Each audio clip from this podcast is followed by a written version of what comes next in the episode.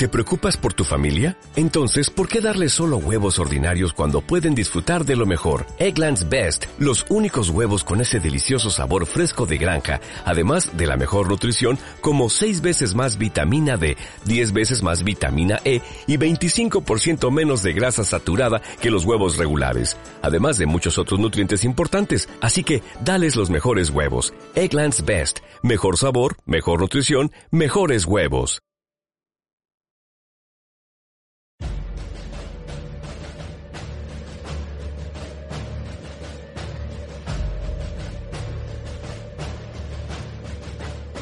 El Foro de la Historia.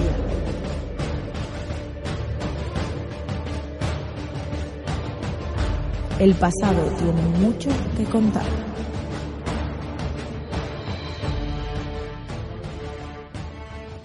Bienvenidos y bienvenidas a Foro de la Historia. Hoy estamos aquí en, bueno, pues otro episodio más, otro podcast más, eh, bueno, pues para entrevistar a, una persona que, que, me hace muchísima ilusión, que es Ángel Viñas, eh, catedrático en Economía e Historia.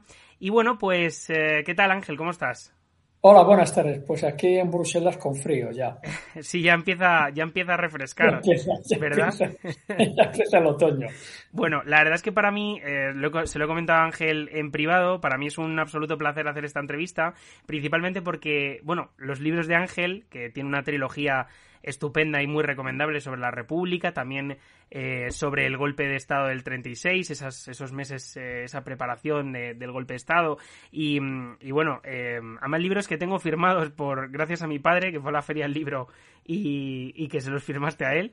Em, y bueno, pues la verdad que estoy muy contento de, de, poder hablar sobre un tema que a mí me gusta tanto, que es Juan Negrín López, con alguien que, bueno, pues que tiene un amplio conocimiento en, en el tema. La verdad es que Juan Negrín es sin duda alguna, yo creo que uno de los eh, personajes más eh, denostados del, siglo XX español. Yo no sé si hay alguno más. Bueno, sí. Pero Franco. Es, bueno, claro, por supuesto. Uno, uno hizo méritos, el otro mm, quizá no, no, pero bueno, en cualquier caso, está claro que. es denostado, sí. Desde luego, un personaje muy, muy denostado. Em, y bueno, pero claro, la, cuestión es que muy poca gente sabe cómo llega Negrina hasta ahí, ¿no? Porque al final es parece que Negrina aparece, no, o sea, no se le conoce prácticamente, o al menos en el, de hecho para eso estamos aquí, en, lo que es el, el, conocimiento popular, no se sabe cómo llega Negrín, ¿no? A esa presidencia del, del, eh, bueno, pues del gobierno a partir del año 37 y, pero sin embargo era un fisiólogo importante y un casi economista también súper importante en la época. Pero desde luego, ¿cómo llega hasta allí? Porque. Bueno, es una cosa que está muy, es, muy conocida. Yo ahí no he tenido que explorar muchas cosas, excepto para negar a algunas tesis que han que fueron popularizadas por Bornet Bolton y que han hecho por así decir, han sentado una interpretación que en mi opinión es, bueno, mi opinión y la de muchos otros, es rotundamente falsa, ¿no? Negrín llega a la presidencia del gobierno de la República, a la presidencia del Consejo de Ministros en mayo de 1937 por una serie de carambolas. Él era ministro de Hacienda y Economía del gobierno republicano con, Largo Caballero eh, desde septiembre, desde el 4 de septiembre de 1936, hizo una labor importante eh, en el Ministerio de Economía, parte de la cual ha sido estudiada, parte de la cual todavía no, pero mm, se convierte, francamente, por la impericia de Largo Caballero, en razón de su ejecutoria como ministro de Hacienda y porque no había otro. Así de simple. Porque no había otro. Eh, eh, la alternativa hubiera sido Prieto. Hubiera sido Prieto. Pero no salió. Prieto no jugó bien sus cartas. Largo Caballero eh, tampoco le tenía demasiada simpatía. y Negrín tenía muchas bazas a su favor. La primera y más importante es que había hecho una buena ejecutoria en el gobierno como ministro de Hacienda, que se había enfrentado eh, a los eh, anarquistas, eh, que hablaba bien idiomas, que se movía bien en el extranjero y que no tenía enemigos. No tenía enemigos. Y, por eso salió. Por eso lo eligió, lo eligió el presidente de la República. Estaba dentro de sus prerrogativas. Azaña prefirió a Negrina Prieto. De hecho, una de las cosas interesantes es que Azaña en sus memorias deja esto registrado. También eh, Prieto, digamos, de alguna manera también eh, prácticamente se considera a sí mismo el artífice ¿no? de, esa llegada de Negrina al, al gobierno. Por otra parte, eh, sí que es verdad que era un personaje, mm, bueno, pues mucho más desconocido también en el Partido Socialista, en el sentido de que al final el Partido Socialista, y como dice Helen Graham, en, en, ese, en esos momentos estaba eh, un poco roto eh, por las relaciones entre los más eh, bueno pues los más moderados y, los más radicales no representados en el largo caballero y mm, pero bueno Negrín al final representa esa esa vía desde luego moderada ¿no? en, en, su, en su gobierno. Es interesante destacar una cosa y es eh, un poco las, la, la, cohesión y esa, esa ruptura paulatina del propio Frente Popular y me gustaría preguntarle, o sea, preguntarte si, si Negrín fue un elemento cohesionador del Frente Popular durante sus gobiernos. Bueno, mira, eh, sobre el Frente Popular, sobre todos estos temas se ha escrito la tira, o sea, se ha escrito la tira. A veces se ha escrito bien, a veces no se ha escrito bien. Pero el Frente Popular, no hay que olvidarlo, fue una coalición electoral. Fue una coalición electoral de circunstancias que se presentó a las elecciones de febrero de 1936 con el fin de impedir que las derechas llegaran de nuevo al poder. En el Frente Popular convivían, estaban muchas tendencias, muchas tendencias. Luego se habla ya de los gobiernos del Frente Popular, pero en realidad el primer gobierno, por así decir, del Frente Popular es el de Largo Caballero en septiembre de 1936. Durante toda la primavera y los primeros meses del verano de 1936 no hay gobierno de Frente Popular. Lo que hay es un gobierno de republicanos moderados, moderados, de Acción Republicana, Unión Republicana y Esquerra Republicana de Cataluña. ¿eh? No es un gobierno de Frente Popular. ¿Por qué no es un gobierno de Frente Popular? Entre otras las razones, porque eh, Largo Caballero no consideró que el Partido Socialista debía formar parte del gobierno. Uno de los grandes errores de Largo Caballero, por supuesto. Pero, pero en fin, el hecho es que el Partido Socialista no entró en el gobierno eh, inmediatamente después de la, de la sublevación. Es decir, e, es un gobierno que se hace, el del Frente Popular, por así decir, coalición electoral, pero que forma, cuyos integrantes forman parte del gobierno a partir esencialmente de septiembre de 1936. Claro, y Negrín en ese sentido, porque sí que es verdad que durante los diversos gobiernos, bueno, durante el primer gobierno de Negrín y luego durante los eh, llamados eh, gobiernos de unidad nacional, eh, sí que es verdad que hubo unos cuantos roces y desde luego hubo absolutos problemas entre miembros del PCE, el Partido Socialista, pero claro, Negrín al final de alguna manera siempre consiguió recomponer estos gobiernos. Bueno, ahí ya llegamos a, la madre del cordero, al núcleo de la cuestión, ¿no? Se, ha exagerado, se han exagerado mucho, en mi opinión, las divergencias y las desavenencias entre los miembros eh, de los gobiernos republicanos durante la guerra. Que, las hubo es evidente, que, que las hubo es evidente que había proyectos dispares sobre cómo hacer la guerra y para qué hacer la guerra, también es evidente. Esto se ha estudiado por activa y por pasiva. yo entiendo que la persona que mejor incorporó el sentido eh, de el frente amplio de los gobiernos de los partidos no de derechas fue Negrín. Fue Negrín. Pero eso se dejó ver una vez que llega él a la presidencia del gobierno. A la presidencia del gobierno no hay que olvidarlo, llega porque Azaña le escoge, no le escoge Stalin, como decía Bernard Polotin. No lo Stalin no tiene nada que decir ahí. ¿eh? Negrín es el hombre que, que comporta el apoyo de las izquierdas moderadas republicanas, del Partido Comunista, efectivamente, el Partido Comunista. El Partido Comunista lo que quería era otro tipo de dirección de la guerra, que no podía asegurar Largo Caballero. Largo Caballero, a Largo Caballero, pues hubiera sido quizá un excelente primer ministro, pero no primer ministro y ministro de la guerra porque Largo Caballero sabía de guerra lo que yo sé de filosofía tibetana.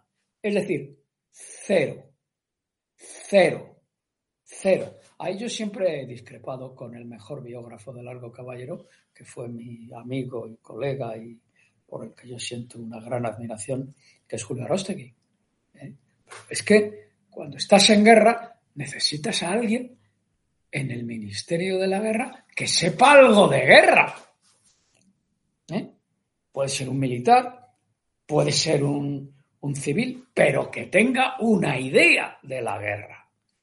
Largo Caballero no tenía ni idea de la guerra. Fue un desastre como ministro de la guerra. Y además, francamente, eh, crispó los nervios a mucha gente. Entre ellos Azaña, por supuesto, que, era la persona más importante, ¿no? Porque en sus manos estaba, en sus manos estaba nombrar a un presidente del, gobierno y luego el, ministro de la guerra, claro, Negrín no aceptó el ministerio de la guerra, vamos, ni se lo propuso, se lo, cedió, inmediatamente a Prieto e hizo un ministerio de defensa nacional, es decir, agrupó a las tres armas y a la comisaría eh, de municionamiento de la... fin. Luego ya la gestión de Negrín como presidente, como, como, como presidente del gobierno primero y como ministro de Defensa Nacional después en la crisis de abril de 1938 ya es lo que es lo que ha hecho y deshecho históricamente la figura de Negrín. Claro, porque de hecho, después de esta crisis de, del año 38, mm, bueno, una parte de las relaciones de Negrín con, con Prieto se quiebran, eh, comienza, digamos, bueno, pues una, una serie también de, de, mm, infortunios políticos, ¿no? que al final de alguna manera pues acaban desembocando en, en, estos en estas sí como reformas dentro de los gobiernos y como que yo creo que es el inicio de, de esa bueno junto con lo del oro de Moscú que también es eh, por supuesto lo que más se le siempre que hablan de Negrín hablan del, del oro de Moscú al menos los políticos eh, que parece que toda la gestión que hubo después prácticamente no, no interesa para digamos utilizarla como arma política. Eh, desde luego sí que es verdad que, bueno, pues hubo una serie de, reformas y que, y que, bueno, el Frente Popular quizá, no sé exactamente, se empezó a resquebrajar poco a poco, según el devenir de la guerra, claro.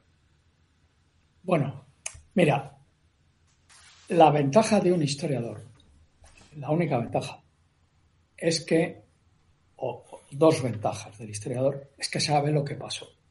Sabe lo que pasó. Claro, porque escribe sobre el pasado, sobre el pasado. El pasado ya no existe, pero escribe sobre el pasado. Para eso se basa, pues, eh, en los artefactos culturales que utiliza los historiadores, los documentos, memorias, libros, lo que han dicho otros historiadores.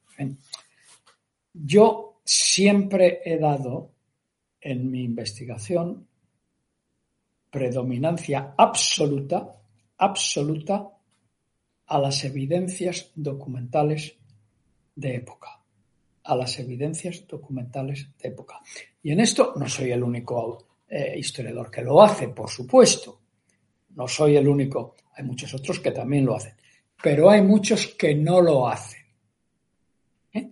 que escriben libros de libros y hacen teorías sobre teorías eh, apoyando o discrepando de otros que han hecho teorías sobre libros o sobre memorias.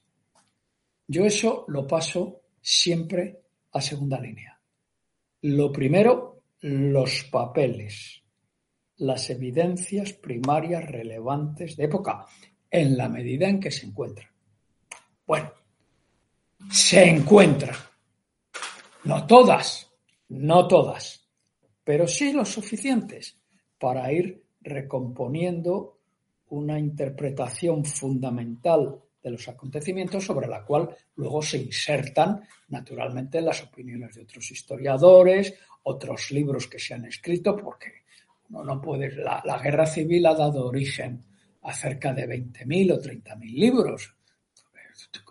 Si, yo estudiara la guerra civil en base a los libros que se han publicado sobre ellas, bueno, es que me tendría que leer 20 o 30 mil libros, me pasaría 20 años leyendo libros. Eso es imposible, no lo hace nadie. Yo corto y voy al grano, a las evidencias documentales que existen, que existen. Pasa escasas evidencias documentales cuando se han empezado a mirar. Bueno, mi generación es la que ha empezado a mirarlas después de la muerte de Franco. ¿Por qué? Pues porque la dictadura mantuvo los papeles republicanos y los papeles eh, no republicanos, franquistas, a cal y canto. Y solo dejaba ver una parte de ellos a una serie de autores que se pueden contar con los dedos de la mano, son cuatro autores, no, no muchos más, ¿eh? que no vieron todos eh, y que además pues eh, los manipularon en la medida en que había que manipularlos para que sus libros pudieran salir a, venderse antes del año 1975 en condiciones de censura. Por consiguiente, de esos 30.000 libros sobre la guerra civil que se han escrito, descuenta muchos, muchos de los que se publicaron en el extranjero por un lado y en España por otro antes de la muerte de Franco. Los primeros, los del extranjero, con escaso soporte documental y los españoles filtrados por la censura y por los condicionamientos propios de una dictadura que tenía más o menos una censura de guerra, desde el principio hasta el final. O sea que la historia de la guerra civil, por así decir, no es que empiece en el año 1975 o 76, pero casi, casi. Thomas, Hugh Thomas, amigo mío, escribió una historia a finales de los años 50, principios de los años 60. ¿Con qué? ¿Con qué? ¿Con libros? ¿Con libros? Claro, como la escribió fuera de España y sin tener que pasar por las orcas caudinas de la censura española franquista, pues su primer libro, el de un historiador que no sabía mucho de España, pero que leyó mucho sobre España, pues cayó como una bomba, porque resultaba que no, no, seguía la línea del, de, la línea ideológica y política de lo que se escribía en España. Tampoco es que Tomás fuera un revolucionario, un izquierdista mm, desenfrenado, no, no, pero sí lo suficiente separado de la historiografía o de la historiografía entre comillas que se hacía en España como para que el régimen al régimen le resultara insoportable. ¿eh? Pues fíjate, ¿no? ¿Cuándo se empieza a hacer historia? Bueno, pues a partir de la muerte de Franco sobre la guerra civil y la república, claro. Cuando hay papeles, cuando empiezan a abrirse los papeles. Y todavía no, no se han abierto todos o no se han explorado todos. Pero en fin, hoy yo creo que se puede ya decir que, el cuadro general eh, está trazado. Y no hay que olvidar una cosa, no hay que olvidar una cosa en la que yo insisto machaconamente y que además documento en la medida en que se, es documentable. La guerra estaba perdida para la República ya en septiembre de 1936. Si las condiciones ambientales internacionales no cambiaban. Y no cambiaron. Y por eso perdió la guerra la República, naturalmente. Eh, y, no es que lo diga yo, que al fin y al cabo diga, hombre, es que Viñas tiene sus manías. No, no, no. Es que lo dice el propio Azaña. ¿Eh? Lo dice el propio Azaña en una parte de sus escritos, que no sé por qué, no sé por qué, es una cosa que a mí me ha sorprendido siempre. Mm, prácticamente nadie ha reparado en ella, ni siquiera Santos Juliá, con el que yo eh, he tenido algunas discrepancias, pero yo también era muy amigo, ¿no? Uno puede ser amigo y tener discrepancias, naturalmente, ¿no? De, esto va la, vida y la amistad. El propio Azaña, en septiembre de 1936, ya empieza a sondear a políticos, dice, bueno, esto, como no cambie esto, perdemos la guerra. Y unos dicen, ¿y qué quiere usted que hagamos, don Manuel? Si se lo decimos al pueblo, nos cuelgan, ¿no? Y he visto luego lo que las valoraciones que se hacían eh, desde fuera de España. Por ejemplo, el agregado militar francés, recién llegado a España, hombre de derechas, luego se hace pro-republicano a lo largo de la contienda, que escribe unos grandes despachos al Ministerio de la Guerra francés y le dice, la República tiene perdida la guerra, tiene perdida la guerra. Y están ya disponibles los, me toca el honor o el deshonor de haberlos sacado a la luz, los papeles del Servicio de Inteligencia Militar soviéticos, ¿eh? del mes de agosto-septiembre de 1936. La, la, República tiene perdida la guerra. ¿Qué salva a la República temporalmente? ¿Qué salva a la República temporalmente? Pues... No el ejército popular. No, las armas soviéticas. Formación. quien la salva quien la salva es esencialmente el apoyo soviético. El apoyo soviético. Que no es como la derecha sigue diciendo una y otra vez. No es para crear en España una república socialista soviética o una república sovietizada. Últimamente han salido a, la prensa española y extranjera algunas algunas eh, declaraciones de importantes historiadores o camelistas, historiadores y camelistas, eh, en, los que todavía mantienen el mito de que la Unión Soviética lo que quería aquí era establecer una república popular o una república soviética. Eso es mentira, eso es una, una especie completamente absurda que se basa no en el desconocimiento de los papeles, que yo y otros, otros y yo hemos ido sacando, ¿eh? hemos ido sacando, sino simplemente en que ven la historia de España como un juego entre buenos y malos. ¿eh? tú pones los colores. Dependiendo ¿no? de, cada uno. A quien quieras, ¿no? A quien quieras. ¿eh? Pero no fue así. De todos modos, estas armas soviéticas alargaron el conflicto, bueno, y también México mandó, mandó México a, matar, no, no, por supuesto, muy poco y, según las propias posibilidades de, del no, claro, mexicano, eh, no era la Unión Soviética México ni tenía su industria, está claro. Pero en cualquier caso, eh, sí que fueron útiles eh, todos los esfuerzos por, bueno, pues para mantener el, la República a flote, ¿no? Por así decirlo. Eh, aunque fuera haciendo pequeños eh, remiendos, por así decirlo, para que siguiera aguantando.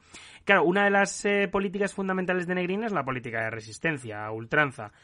La política en la cual se aprovechaban todos los recursos disponibles para seguir alargando la guerra en pos de que cambiara el escenario internacional, que como ya había dicho Azaña, al final no iba a cambiar y bueno, ya sabemos que lógicamente no, cambió. La pregunta es... Eso se ha criticado mucho. Se le ha criticado mucho, pero todos sabemos que nos vamos a morir. Todos, todos nos morimos. Hace poco ha muerto la reina de Inglaterra. ¿eh? Ah, todo el mundo se muere. Eso no significa que mientras estés aquí estés esperando la muerte como un cenobita y elevando plegarias al Santísimo, ¿no? pues eh, mutatis mutandis es lo que hizo Negrín. ¿Resistir para qué? Bueno, resistir porque él pensaba, contra toda esperanza, pero pensaba o creía que en algún momento, en algún momento el panorama internacional cambiaría.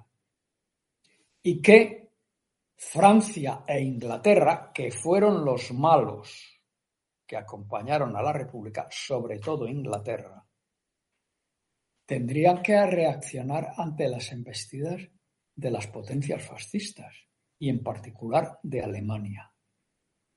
Y esto lo dice muy bien eh, Negrín en sus cartas a Stalin, a Vorochilov, que era el comisario de guerra, y a Molotov,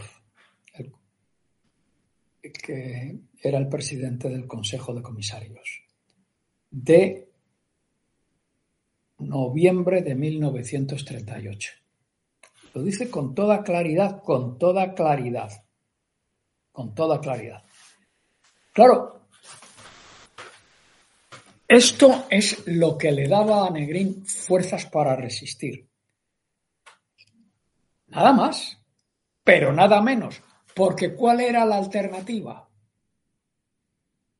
La rendición. La rendición. La rendición. Y Negrín sabía que la rendición conllevaría una represión brutal. Brutal. Él cuenta sus planes a Casado ¿Y qué hace Casado? Se subleva, cree que Negrín está en manos de los comunistas, la, historia de siempre, ¿no? Negrín, juguete del Partido Comunista y de Stalin, todo eso es mentira, todo eso es mentira. ¿Y qué hace Casado? Pues nada. Casado, como ha escrito un joven autor, Carlos Píriz, en un libro que yo estoy ahora recomendando en mi blog y que se ha puesto a la venta hace un par de meses, la quinta columna, estaba manipulado por la quinta columna y por el Servicio de Información y Policía Militar de Franco. Él creía, Casado, que es, el gran imbécil, ¿eh? Que, que el abrazo de Vergara se iba a materializar, ¿no? que el abrazo bueno, pues no. Dicen que, dicen que también había políticos dentro del Partido Socialista que, también pensaban algo quizá parecido, ¿no? Por supuesto. Bueno, entre todos, ante, ante todo, ante todo, ante todo, Julián Besteiro. Sí. Ante Julián Besteiro. Julián Besteiro, que es un señor todo lo respetable que quieras. Yo no me meto en modo alguno contra Besteiro, pero que estaba en la luna. En la luna, no sé si de Valencia o en la luna, luna, ¿eh? en el satélite de la Tierra. ¿eh? No tenía ni maldita idea de lo que pasaba y estaba cegado, cegado por su animadversión contra Negrín. hay eh, resquemores que matan. Y esto, pero en fin, lo de Casado y, vamos, lo de Besteiro es una nota a pie de página, ¿sabes? es una nota a pie de página, porque no pintó nada, no hizo nada. ¿eh? Es, la cobertura política que necesitaba Casado, que es el que derrota, se subleva, se apodera del plan de Negrín, pero no lo pone en práctica y hunde a la República. Mira, Fernando Hernández Sánchez y yo escribimos un libro que ahora se va a republicar, no, no, no hemos cambiado una coma, no hemos cambiado una coma. El desplome de la República se podría haber hecho más, más largo porque han salido muchos libros después, pero en el fondo, como está basado en evidencias documentales, esencialmente, y las evidencias documentales no han cambiado, no han cambiado. Por consiguiente, nuestra interpretación tampoco ha cambiado. ¿eh? Era, ¿cómo te decir yo? Una desesperación. Algo hay que hacer. No podemos mantener la guerra. Claro que no. La guerra estaba perdida. Lo que estaba en juego a partir de la ofensiva de Franco en diciembre de 1938, lo que estaba en juego era la supervivencia de los cuadros del régimen republicano, la supervivencia de los cuadros políticos, militares y sindicales del régimen republicano. Y esos es a los que quería salvar Negrín para mantener la resistencia desde fuera. ¿Y, la ¿Y qué, hace, qué hacen Casado y Besteiro? Dejar que Franco se cargue a todos. Claro, porque de hecho estos planes, digamos, de ya a última hora, eh, desde esta ofensiva, tenían un carácter más bien humanitario, ¿no? Eh, había un plan eh, para sacar a, más de 100.000 personas, o a, bueno, no sé si 100.000 personas, pero decenas de miles de personas todas las semanas hacia territorios en el exilio, utilizando la, la Armada. Bueno, los planes no estaban, no estaban muy perfilados, pero dependían críticamente de que la resistencia se mantuviera. Bueno, en este momento también hay que tener en cuenta la traición de Azaña. La traición de Azaña. ¿eh? Que se larga, está de, de presidente de la República huido en Francia, escondido en la Embajada Española Republicana en París y se larga. Y deja a la República pues sin representación oficial, cosa que aprovechan naturalmente ingleses y franceses para reconocer al régimen de Franco. Es una, es una historia muy triste, es una historia sórdida, es una historia sórdida. Y yo personalmente creo que el único que se salva de los grandes políticos de la República, el único que se mantiene con dignidad es Negrín. El único que se mantiene con dignidad es Negrín. Es Negrín. No otros. No Besteiro. No Azaña. No Prieto. De los grandes. De los grandes. Es Negrín. Y precisamente porque él encarna esa voluntad de resistencia feroz, es por lo que ni los compañeros del PSOE, ni los comunistas después, ni los comunistas después, después, ni eh, anarcosindicalistas, ni republicanos, quieren a Negrín, porque les pone enfrente una conducta que ellos no fueron capaces ni de entender si la entendieron, no fueron capaces de seguir. Y es esa la historia de la República. Muy triste, muy triste. Pero es que, querido, desde el año 1936, la historia de la República es una historia triste. Yo la he recorrido desde el principio, desde que el momento preciso en el que los gobiernos republicanos son incapaces, a pesar de todas las informaciones de que disponían, de contener o de derribar o de derrumbar o de eh, cortar la insurrección, la, la, posibilidad de insurrección. Y bueno, llegando un poco a, esta, este final ¿no? de la guerra, ¿qué, es, qué es, digamos, cuál es la política de Negrín mucho más allá de, del, digamos, del espacio cronológico del 39, porque... No está, no está definida. No, eh, en el caso de Negrín es una cosa muy curiosa. Él tiene una estrategia. Llega, llega a la presidencia del gobierno en 1936, 37, perdón, en, en mayo de 1937 con una estrategia.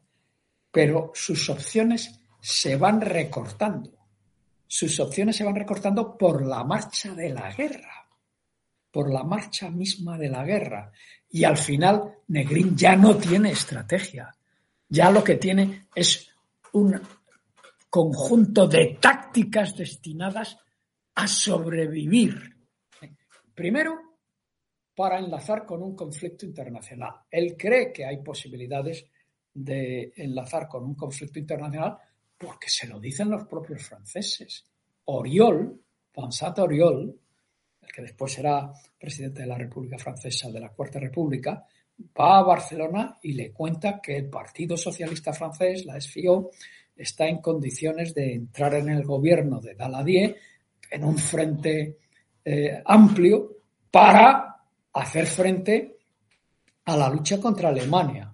Bueno, entonces Negrín se siente con ello reconfortado, pero, es que llega Múnich, llega Múnich y los ingleses y los franceses, pero sobre todo los ingleses, se bajan los pantalones. Todo eso ha sido muy explicado. Esto es, pero el hecho, el hecho es que Chamberlain cede todas sus bazas y dice, bueno, Hitler es un caballero, dejemos lo que ocupe los sudetes y aquí no ha pasado nada. No, ha pasado nada. No, vamos, no van a morir soldados británicos por culpa de Checoslovaquia.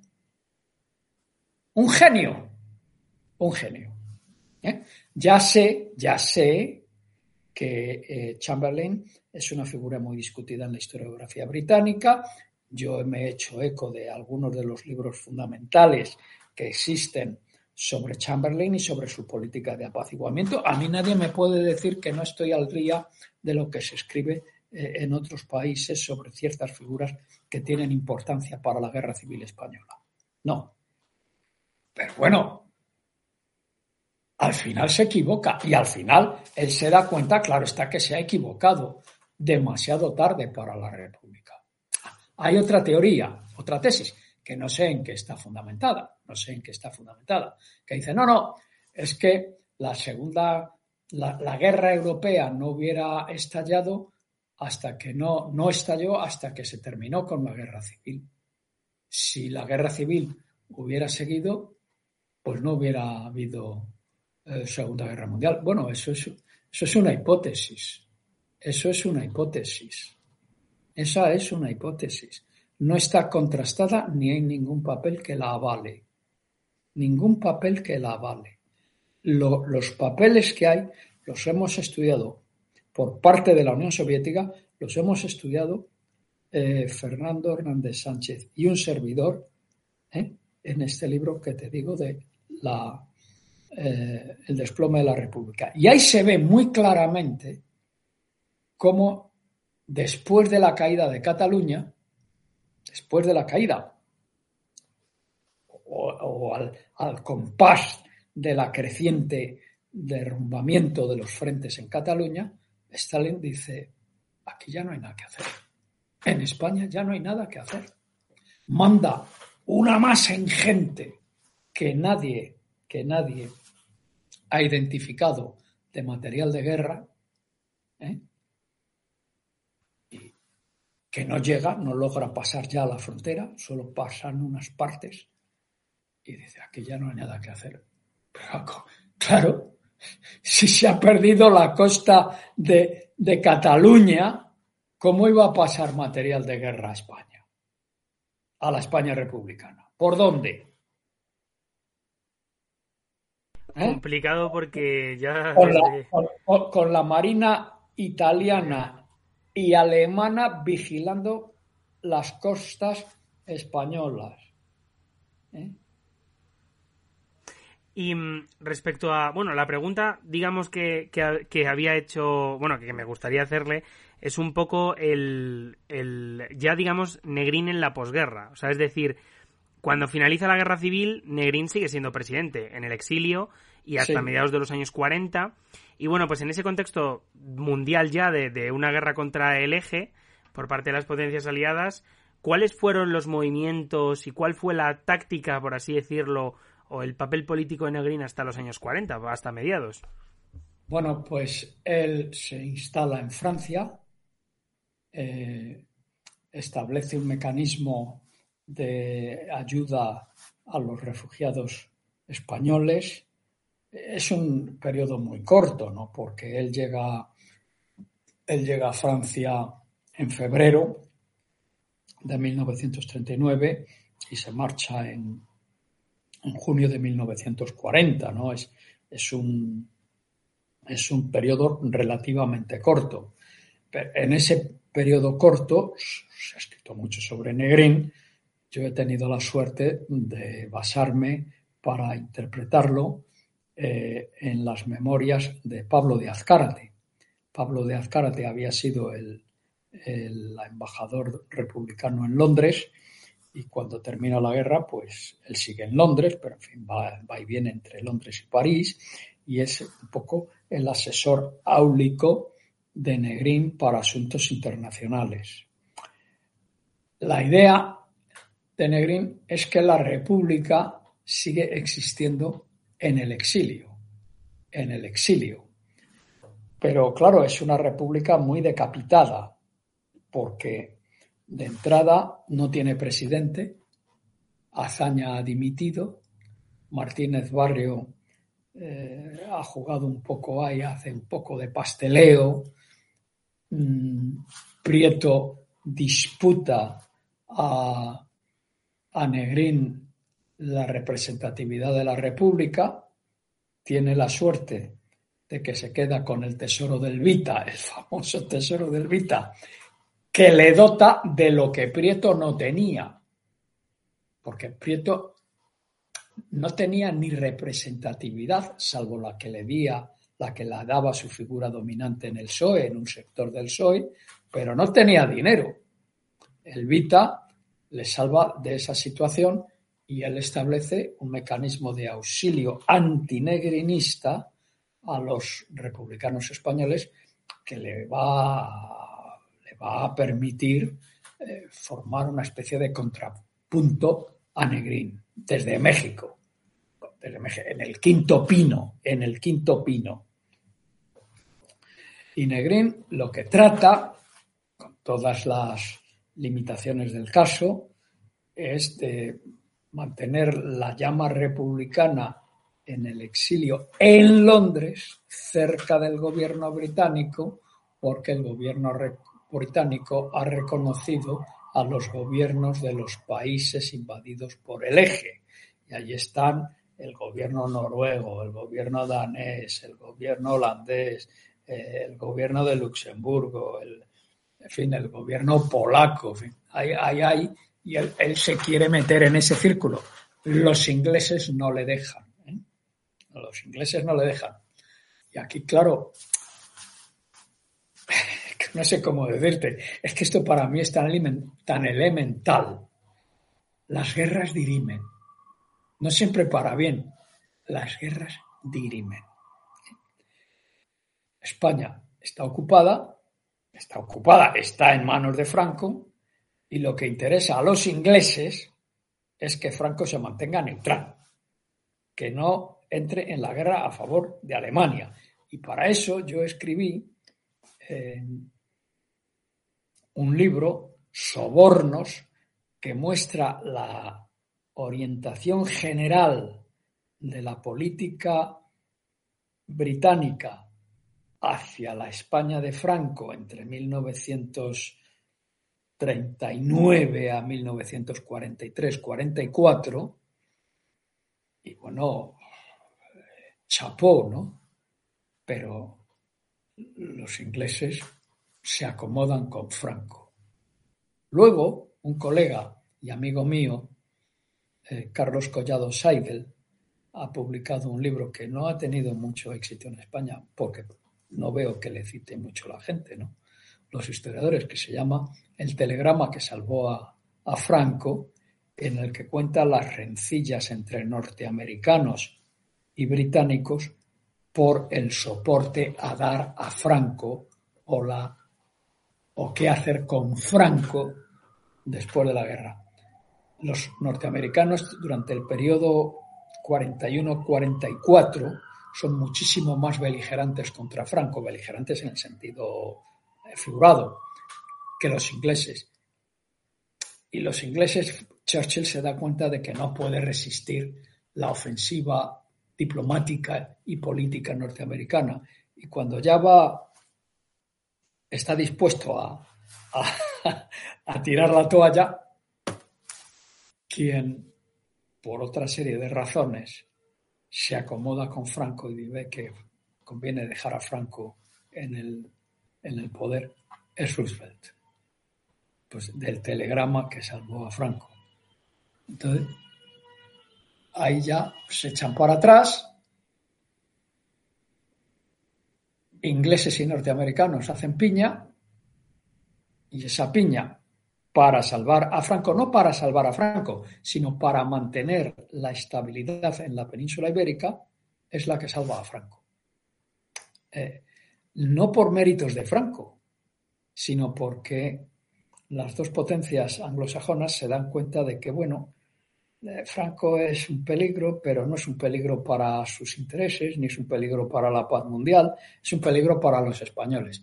Y a los españoles, hablando mal y pronto, que les zurzan. ¿Eh?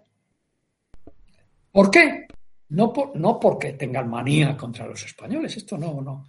Por razones puramente geopolíticas y geoestratégicas. Por razones geopolíticas y geoestratégicas. Unos las disimulan bien, otros las disimulan medio, menos bien, pero muere Roosevelt, toca la cosa Truman, la presidencia Truman, y Truman pues va a pachas con los ingleses. Y se ha acabado, se ha acabado. La política internacional no es un juego de niños, no es un juego de niños. Lo estamos viendo, lo estamos viendo en estos días, ¿verdad? Con, con estos conflictos que hay en, en todo el mundo que, desde luego la política internacional y la geopolítica eh, mueven, mueven sus intereses, claro.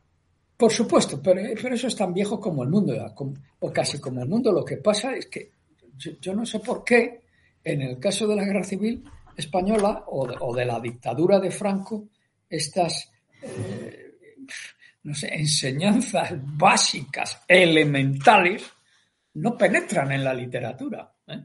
Bueno, Claro, se sabe por qué no penetran. Hay que salvar a Franco. Hay que salvar a Franco. ¿Quién lo dice? La derecha española, claro. Hay que salvar a Franco. La memoria, la imagen. Hay que salvar al franquismo.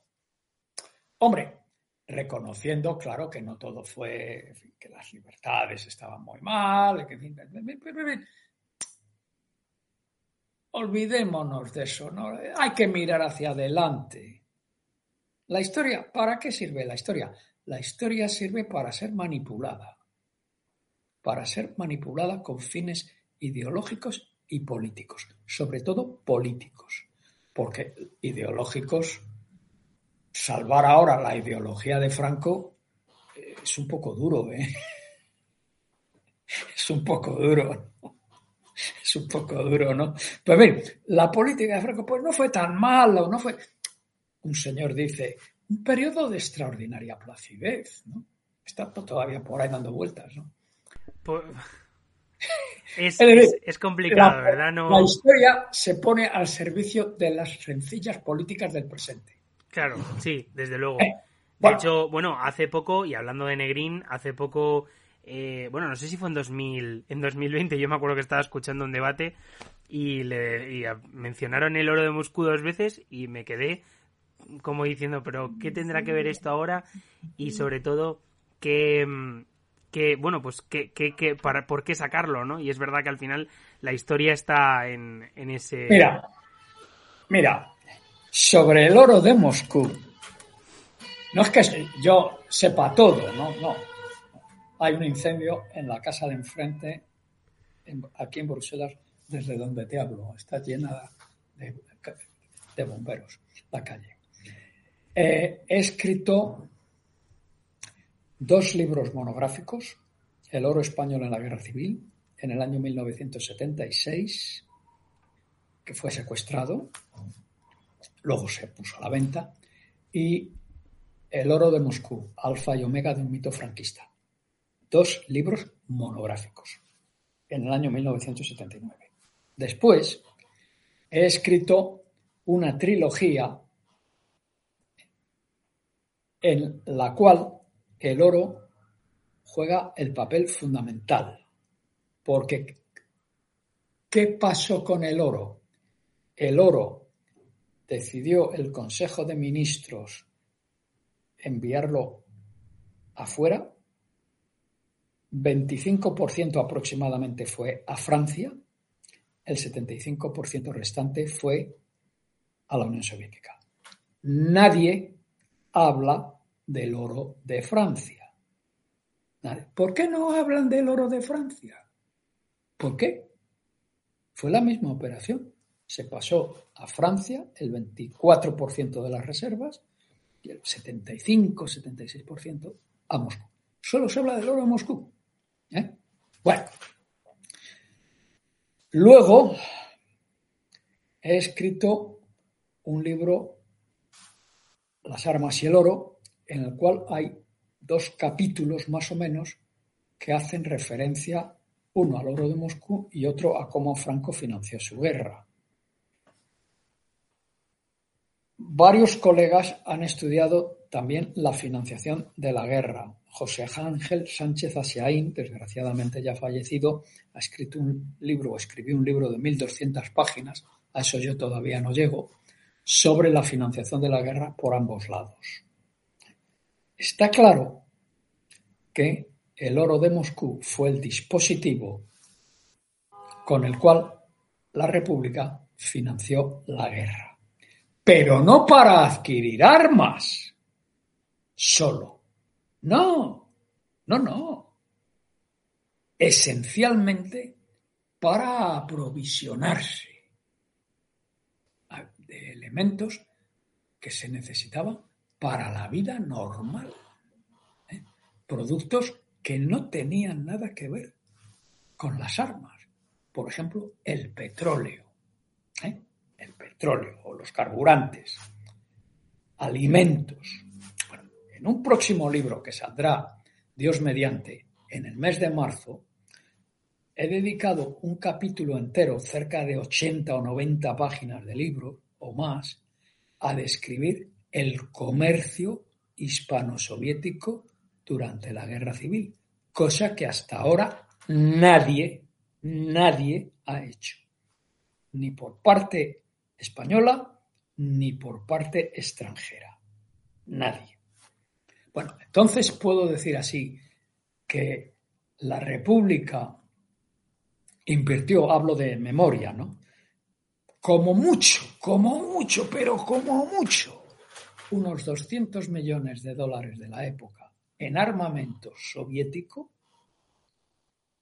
y el resto fue convertido en divisas, en divisas, con la cual la República pagó todos sus gastos exteriores, es decir, todos sus gastos exteriores comerciales, diplomáticos, políticos, de propaganda y de adquisición de armas en el extranjero por medios de fortuna.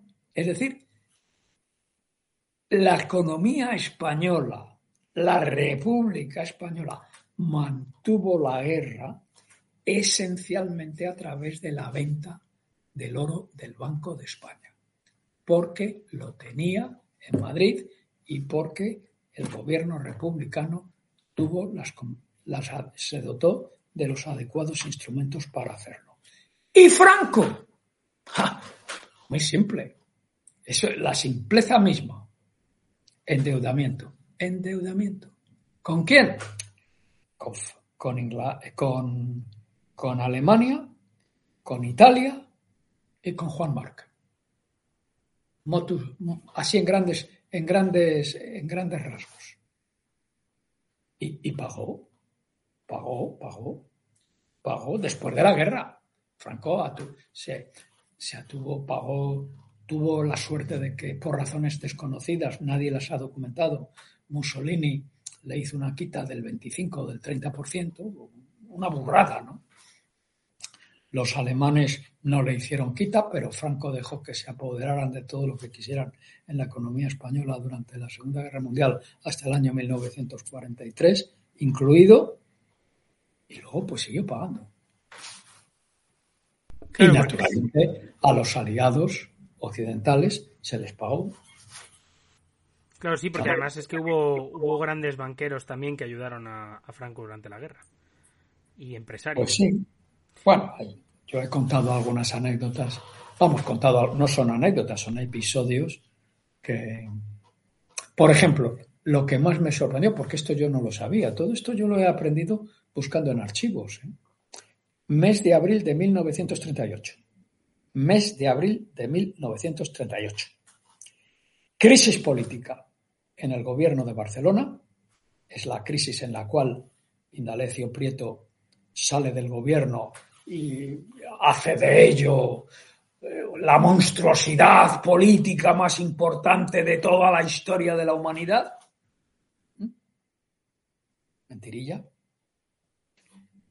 Bueno, pues en ese momento, Franco acaba de conquistar Lérida, las tropas de Franco han tomado Lérida, el ejército popular está descuartizadito, se puede entrar en Barcelona a paso de caballo.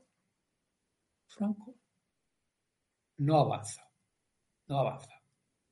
Se ha explicado esto de muy diversas maneras, algunas de forma pintoresca, algunas pintorescas, pero yo le he dedicado dos capítulos de uno de mis libros. Y en ese momento, en ese momento, un banco inglés, el British Overseas Bank, BOB, BOB, que es el banco británico que desde tiempo inmemorial, desde principios del siglo XX, si no antes, ha estado sufragando los gastos reservados de la corona, ¿eh? de la monarquía, después de la república, que, ha estado al cuidado de las eh, transferencias bancarias en favor de las mm, embajadas, de la publicidad, de la propaganda, corta las transferencias. Corta las transferencias. De la noche a la mañana. Bueno, imagínate, imagínate, de la noche a la mañana, la red de embajadas, consulados, eh, publicidad, de propaganda, se queda sin fondos. Se queda sin fondos. porque ¿quién suplanta el papel? ¿Quién retoma el papel del BOB? ¿Eh? ¿Quién? La Unión Soviética. El gobierno republicano se dirige al BCN, Banco Comercial para la Europa del Norte, que era la agencia con la cual desde el año 1936 se hacen las transferencias eh, internacionales de la República, y le dice, ¿pueden ustedes echarnos una mano? Sí. Bueno. En ese momento hubiera podido terminar la guerra. Hubiera podido terminar la guerra. ¿Qué hacen? ¿Qué hace? ¿Qué pasa si las embajadas se quedan sin dinero. Pues el reconocimiento de Franco, seguramente. Claro, que, ya estaba en marcha, ¿eh? Que ya estaba en marcha. Subrepticiamente, subrepticiamente. Es decir, es decir, la guerra civil vista desde el lado republicano es una llorera continua. Es una llorera continua. Luego hay otros historiadores, entre ellos algunos ingleses jóvenes y por consiguiente sin tantos prejuicios como mi generación, los historiadores de mi generación, yo ya soy un ancianito, te han descubierto todas las fallas, las grandezas y las miserias del ejército popular del ejército, que el ejército popular tuvo sus miserias, tuvo sus horas de gloria, pero tuvo más horas de miseria que de gloria. ¿Por qué? Porque lo que no puedes hacer es improvisar un ejército. en plena guerra, en plena guerra, con una quinta columna que te está machacando desde el principio, desde el principio, pasando información al enemigo. No es fácil, no es fácil. Es decir, la República tenía perdida la guerra desde el septiembre de 1936, salvo que las circunstancias ambientales internacionales hubieran cambiado. Y no cambiaron. ¿Y quién es el que mantiene la moral? Bueno, pues, pues Negrín. Pues Negrín. Y bueno, sin duda alguna, la verdad es que yo creo que nos han quedado unos cuantos aspectos muy claros eh, sobre Juan Negrín, que bueno, pues a día de hoy ya es un personaje que incluso está restituido dentro del PSOE, porque sí que es verdad que, fue expulsado eh, malamente, eh, malamente, miserablemente, durante los años 40 y que bueno, se le restituyó el 46 efectivamente y se le, se le ha restituido a principios de este siglo XXI Personaje sobre el que hay muy buenas eh, biografías, eh, diría yo, como la de Gabriel Jackson o como y la, de, Enrique Y la verdad es que son, para mí, son dos eh, biografías fundamentales de este personaje. Y mm, yo creo que nos ha quedado una charla muy interesante, la verdad. Creo que, y espero que nuestros oyentes, bueno, pues la disfruten tanto. Y bueno, desde aquí me gustaría lanzar una proposición y es que cuando saquen ese nuevo libro, pues hacerle una entrevista sobre él. Bueno, por supuesto. Ah, van a salir dos libros. Uno que es una reimpresión. No, no, sale el 9 de noviembre, me han dicho hoy, hoy mismo, el 9 de noviembre. Pero esa es una reimpresión, es, un libro que lleva agotado muchos años. ¿eh? Es decir, que hay una generación de lectores que probablemente no lo conoce porque no ha estado. Probablemente yo no lo conozca. Claro, pues se llama El desplome de la República. Ah, bueno, sí, sí, lo, conozco. En marzo, en marzo eh, saldrá un libro en el que yo he estado trabajando digamos, para el cual he estado recopilando información cerca de 10 años. Hasta que no he tenido la documentación necesaria para abordarlo, no he empezado. Y la pandemia me ha servido para más o menos escribirlo. Es decir, he estado dos años así escribiéndolo, pero con ocho años de recopilación de información. Es decir, ese saldrá en marzo. Todavía no sé el título. El título está, está, está la, editorial está, está, está, pensándolo, pero bueno, eh, básicamente es eh, la República Española y la Unión Soviética en los años. Un libro que sin duda alguna me parece muy interesante y que desde luego la temática por lo menos eh, promete. Así que no, no, gustará a mucha gente. Bueno, ¿eh? no pasa nada. A otros sí, a otros sí. Es lo que hay, ¿verdad? Pero bueno, en ah, cualquier caso, eh, nada, yo, efectivamente es lo que hay. Y, pues esto no son como las lentejas, que si no te las comes más tarde, esto es, es algo que si no te gusta, pues oye. Pero mira, hay una cosa que digo, yo, yo, no, estoy, yo no estoy en posesión de la verdad, ¿eh? Ni, ni la estoy, ni creo estarlo. Que eso es un punto importante, teniendo en cuenta que hay mucha gente que sí que considera que está en posesión de la verdad. Muy importante. Ahora bien, me he equivocado a veces. Me he equivocado, lo reconozco, me he equivocado. Todo el mundo se equivoca. yo también. Todo, yo también. Pero hay ciertos temas que crispan mucho los nervios a la derecha. Y digo a la derecha, ¿eh? Claramente a la derecha. Para rebatirme los cuales tienen que sacar papeles. Tienen que sacar papeles. Cuando yo digo que Franco era un ladrón, lo demuestro. Puedo equivocarme, pero tienen que demostrar con papeles que me he equivocado. Cuando digo que Franco era un mentiroso, tienen también que sacar papeles para decirme que, no es así, que no es así, que no es así, que dijo toda la verdad y tal. Cuando dije, cuando digo que Franco se coló en la, en la conspiración, me lo tienen también que demostrar que no fue así. Y cuando se dice que él se quiso, que fue la muerte, el asesinato de Calvo Sotelo lo que le decidió, pues yo digo que eso es mentira. Me lo tienen que demostrar que yo digo una mentira, con papeles. Con papeles. Es, eh, es importante tener, de hecho es una de las cosas que yo siempre he comentado que era una cosa que me, me, gustaba mucho, porque cuando yo leo tus libros, eh, me gusta que están muy bien sustentados desde un punto de vista documental, ¿no? También, entre otras cosas, es que hay una buena parte de, el hecho de saber idiomas ayuda mucho, eh, porque al final implica que se pueden leer muchísimos documentos. Sí, claro, claro. Bueno, tampoco, tampoco los documentos, los idiomas, hombre, yo, yo me, defiendo bien en francés, inglés, alemán, italiano, portugués, no en ruso, en ruso tengo que buscar traductores, pero bueno, he encontrado traductores, claro.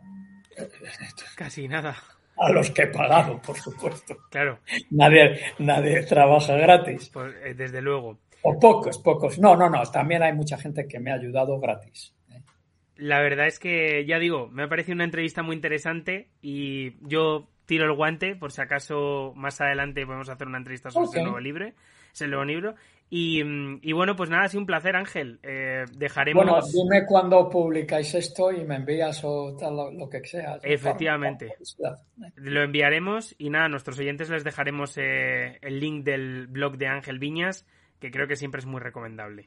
Así que nada, nos vemos el próximo domingo. Chao. Chao.